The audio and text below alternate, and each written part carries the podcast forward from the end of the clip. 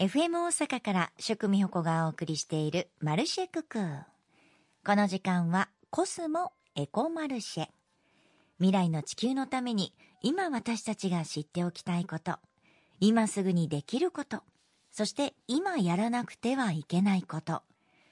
このコーナーでは環境活動に取り組む方をゲストに迎え、地球と社会と人が調和し、共生できる世界について考えるきっかけになるお話をお届けしていきます。今日も NPO 法人ブルーアースプロジェクトについてのお話です。先週に続いて NPO 法人ブルーアースプロジェクトのメンバーであるカワーズ若さんと中野あゆさんにお話を伺います。先週はブルーアースプロジェクトの成り立ちや活動内容について伺いましたが、その中でもお二人が主に取り組んでいることや、プロジェクト内での役割について教えていただけますか？私中野は、ブルーアースプロジェクトの全体の渉外を担当しております。主に企業や自治体、各高校の先生や、ブルーアースプロジェクト外部の連携や連絡を担当しております。ブラース塾を行うにあたって、高校を紹介していただくのに環境省の方と連絡を取ったり、またそこから現在は環境省九州地方事務所の方につなげていただいて連絡を取ったりしています。続いて私カーズはブルーアスプロジェクトで FM 大阪さんのキャンペーン CM の企画のチーフとして活動させていただいています。先ほどお話ししていた中野さんは今3年生でブルーアースプロジェクト全体の幹部として役職があるのですが私は2回生なので今は役職がないのですが来年からはブルーアースプロジェクト全体の会計として活動させていただきます。今参加している企画に関してはまだ始まってないのですが日本各地の高校に出向いてワークショップをするブルーアース塾に参加していただいた各高校様と合同イベントをオンラインで行う予定でその企画のチーフとしても関わらせていただきます。河津さんも中野さんもしっかりしてるな。環境省の方と連絡を取るってね。まずどうやって取るのっていうところから始まったと思うんですがでもしっかりしてるし堂々としてます。中野さんねあのー、いろんな役職がついてると、カズさんが言うてましたけれども、中野さんのように、カズさんも順番で回ってきますから、その時はカズさん、まあ役職もついて、さらにしっかりするんじゃないかなとも思います。イベントでもね、あと FM 大阪のキャンペーン CM も担当してるっていう、よく流れてるの聞いてますよ。そして、たびたび出てくるのが、ブルーアース塾という言葉なんですけども、こちらについても教えていただけますか？とブラース塾とは全国の高校に出向いてそこで女子高生を対象に環境問題に関するレクチャーを行ったり一緒にディスカッションをしたりして高校生ならではのアイデアを引き出したりするワークショップになってます。で年にだいたい5から6校の高校に出向いて行うのですがそれぞれの高校にテーマを決めて企画メンバーを募って企画を行うのですが、それはどの高校も被らないようにするようにしています。で、私は今年度3校出向くのですが、そのうちの一つが母校で、ファッションロスに関するレクチャーを行いました。続いて私カーズは、福岡でブルーアース塾を行いました。その時のテーマは、海洋プラスチックごみで海ごみ問題についてのレクチャーを女子高生にした後、ディスカッションを行って、海洋プラスチックごみが減るようなアクションを考えてもらいました。ブルーアース塾というのは全国の高校に出向いて、で、高校生ならではのアイデアを引き出したりするワークショップのことを言うそうですけども、ディスカッションの内容を変えてるのもさすがですし、ディスカッションしてる話がまたね、高校生がする話じゃないよっていうようなことまでちゃんと深掘りしてやってるっていうのが、アクションを起こしてるっていうのが素晴らしいなと思いました。では、今お話しいただいた経験を踏まえて、まあ、今後ですね、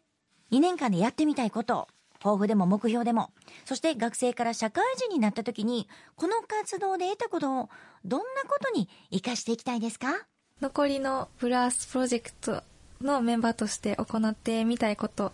は、世界中の学生と一緒に活動をし、ブルーアースプロジェクトのような活動が世界に広がってほしいなと思っています。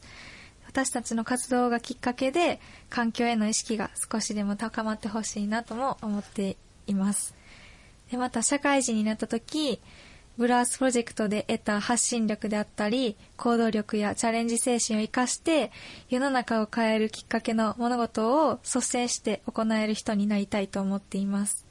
私はこのブルーアースプロジェクトでイベントやブルーアース塾をすることで相手が環境問題に関心がなくても私たちが伝えることによって環境問題を知ってもらいその解決に向けてのアクションにつなげられるということを実感しました。環境問題について知らなかった人に興味を持ってもらうことに感動し人に伝えることの難しさにも気づくことができました。この経験を生かして私はメディアを通してたくさんの人に環境問題に対して関心を持ってもらい現状を知ってもらえるように社会に貢献していきたいなって思っています。何でもまずは知ることですよね。で知ったら次は行動です。で活動をきっかけに環境への意識が高まったらねまたどんどんその世界が広がっていくと思うしなんか次世代をね世の中を支える次の若い世代の人たちがこういう意識を持ってるっていうのは、うん、素晴らしいことだなと思います。きっと河津さん、中野さんはこのブルーアースプロジェクトを卒業した後でもね、いろんなことに携わって地球を守ってくれるお二人になると思います。今後もよろしくね。コスモエコマルシェ。2週にわたって NPO 法人ブルーアースプロジェクトのメンバーである河津若さんと中野あゆさんにブルーアースプロジェクトについて伺いました。本当に学生さんなの？っていうぐらいしっかりしてる。で、前向きなメッセージ。とても心強いです。お二人のメッセージを聞いてね、ブルーアースプロジェクトっていうのがあるんだって初めて知った方。で、さらにもっと知ってみたいななんだったら活動に参加してみたいなと思った方は、一度ホームページを覗いてみてください。ご覧になってください。よろしくお願いします。それではここでメッセージね、いつご紹介します。よもぎさんは神戸市須磨区からメッセージありがとうございます。私こんなエコ活動をしています。それはお風呂のお湯の温度を通常だったら42度なんですが41度にしています。それと湯船のお湯の量です。180リットル、いつもだったら入れるんですが、これを160リットルにしています。エネルギーの消費の減少を考えてやってるんですが、最初は、うん、ちょっと頼りなく感じていたんですが、今では、これはできるという感覚をつかみ取り、頑張ってやっています。で、水道代とガス代の減少にもつながったそうです。いいことです。もう継続して1年少し経ちますが、今後も頑張るつもりです。夏場だったら、お湯の温度は40度くらいでも大丈夫ですよ。私ね、夏場はね、39ぐらいにしています。ぬるくして長く使ってる。そしたら汗もかけるしね。